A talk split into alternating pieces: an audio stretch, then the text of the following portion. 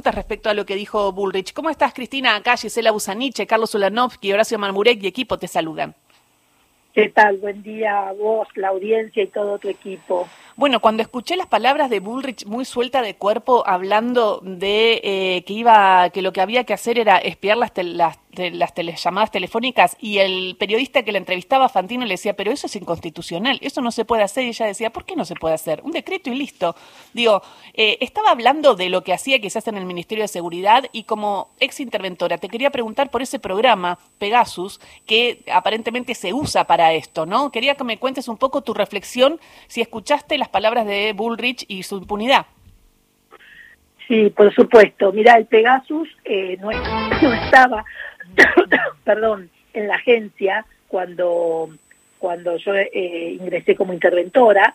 Eh, de hecho, lo buscamos porque todo el mundo decía que se había comprado, pero no encontramos ningún nada que nos indique que ese equipo estaba. O sea, que si estaba, se lo llevaron. Mm. Tal vez no, sabemos quién, pero eh, nosotros no encontramos eso y además, eh, como muy bien dijo ayer el presidente, por misma orden de él, nosotros no hicimos ningún tipo de espionaje ilegal. O sea, eh, en todo caso, si hubo algún tipo de escucha o seguimiento, no fue a nadie, no fue interno, ¿no? Excepto que lo pida la justicia, ¿no? Nosotros también por orden del presidente que hizo una modificación en la ley de inteligencia dejamos de ser auxiliares de la justicia. Esto fue una esto fue muy bueno porque rompió la promiscuidad entre los agentes de inteligencia y eh, los jueces. y entonces hoy la AFI qué hace? Hoy la AFI, lo, lo primero que la AFI hace es evitar que haya un atentado terrorista. Hmm. Para eso necesitamos relacionarnos eh, con otras agencias del, del mundo. O sea que hay una relación que antes no había, una relación de relaciones internacionales muy fluida para tener en cuenta qué está pasando en el mundo y qué puede llegar a venir acá. Y lo, eso es lo principal. Ya con eso la agencia podría no hacer nada más, pero como eso a veces podría ser aburrido, porque hay, hay días que no pasa nada, por suerte, ¿no? Hmm. Eh, entonces también nos, nos, nos dedicamos a eh, bueno, al tema de qué, de las relaciones internacionales, por ejemplo, informes sobre la guerra de Rusia-Ucrania, eh, hmm. también a qué pasa con los recursos naturales, qué hacen otros países con los recursos naturales que tienen. También el tema, por ejemplo, de la pesca ilegal en el Atlántico Sur. Entonces, para necesitamos, bueno, hablar también con inteligencia del Ministerio de Defensa, con inteligencia del Ministerio de Seguridad, si estamos viendo eh, el narcotráfico.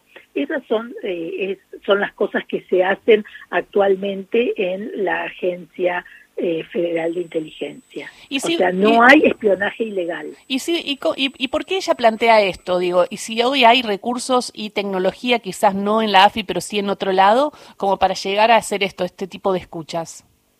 Sí, tecnología puede haber y, la, o sea, por supuesto que ella lo puede hacer, lo puede hacer si quiere ahora, pero eso es totalmente ilegal. Hay, hay, hay una pena por, para eso, ¿no es así? Ahora, eh, ella dice eso porque es lo que estuvieron acostumbrados a hacer durante los cuatro años de macrismo. O sea, hacer espionaje. Ellos no, no, no vieron, eh, no analizaron eh, los recursos naturales de la Argentina y cómo pueden impactar, porque lo que nos, la Agencia de Federal de Inteligencia, ¿para qué está? Para recabar información y cuidar a la Argentina, cuidar a los, a los ciudadanos.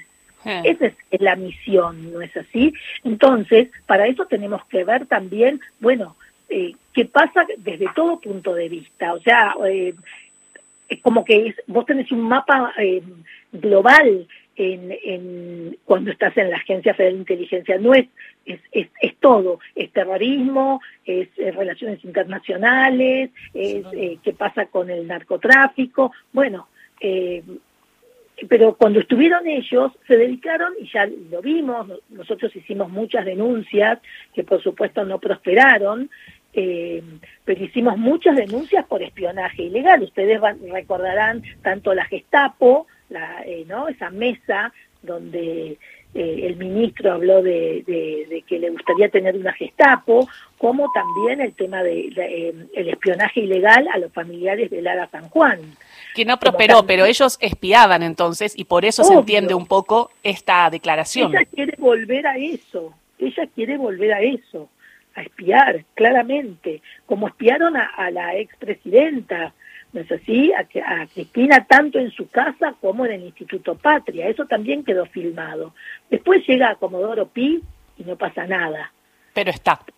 Pero, pero las cosas se hicieron, o sea, las ilegalidades se hicieron, claramente. Ahora, lo que plantea eh, Bullrich, por supuesto que es totalmente inconstitucional, porque la, la Constitución Nacional, en su artículo 18, dice que la, la la defensa en juicio es inviolable, tanto de la persona como de, sus derechos. Sí, por eso no, no, no, se puede creer. Eh, bueno, pero, pero también te aclaro, eh, nosotros encontramos el convenio entre el servicio penitenciario y la AFI cuando cablearon el penal de Seiza.